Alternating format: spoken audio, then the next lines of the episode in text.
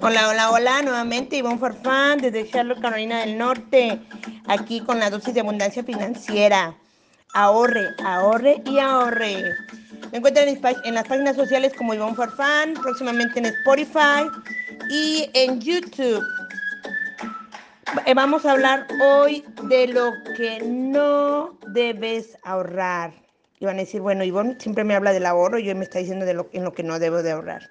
Bien, pues ya saben, me encuentran en Ivonne Farfán y para toda la gente de Latina, de las Carolinas, estamos apoyando a toda la gente de Honduras y Guatemala con el desastre que hubo en sus países.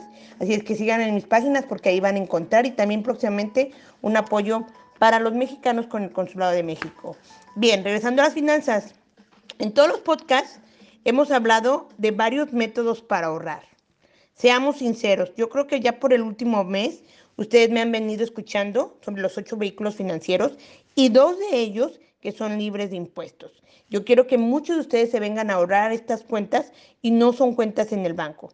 Yo les voy a enseñar cómo en tiempo de inflación y de cuarentena ustedes pueden, eh, pueden llevar que su dinerito comience a crecer. Si ustedes son unas personas ahorrativas, así súper o, o ahorran, van a ver que les va a ayudar a cumplir sus metas. Metas como comprar una casa y pagarla de, en 12 a 15 años o menos. Iniciar un negocio, qué padrísimo, ¿verdad? Enviar a los hijos a la universidad, viajar, uy, a mí me encanta viajar, vacaciones y un retiro sin deudas y una paz mental.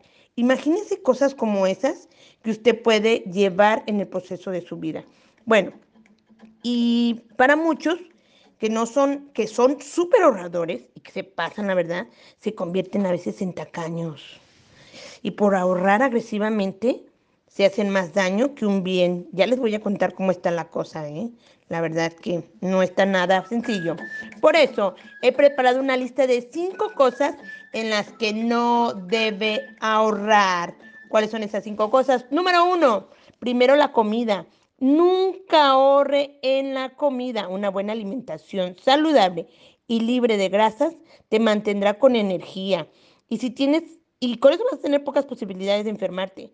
Preparar una comida en casita, ¿verdad? Tratar de evitar las comidas en el restaurante no solamente te van a mantener saludable, pero también ahorrando para tus metas. Número dos, salud.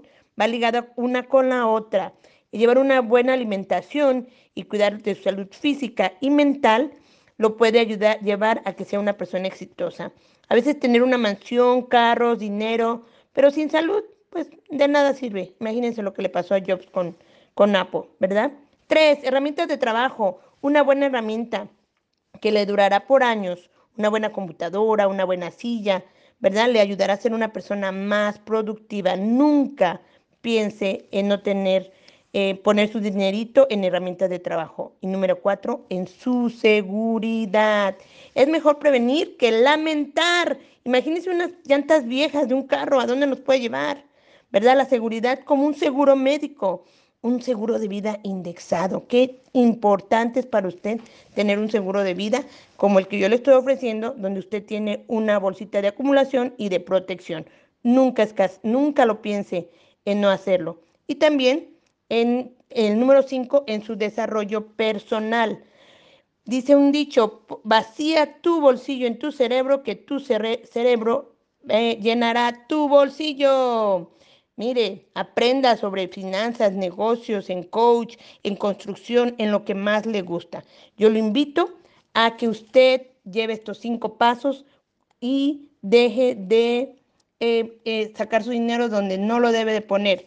Cinco cosas en las que no debe ahorrar, que no debes ahorrar, comida, salud, herramientas de trabajo, en seguridad y desarrollo personal.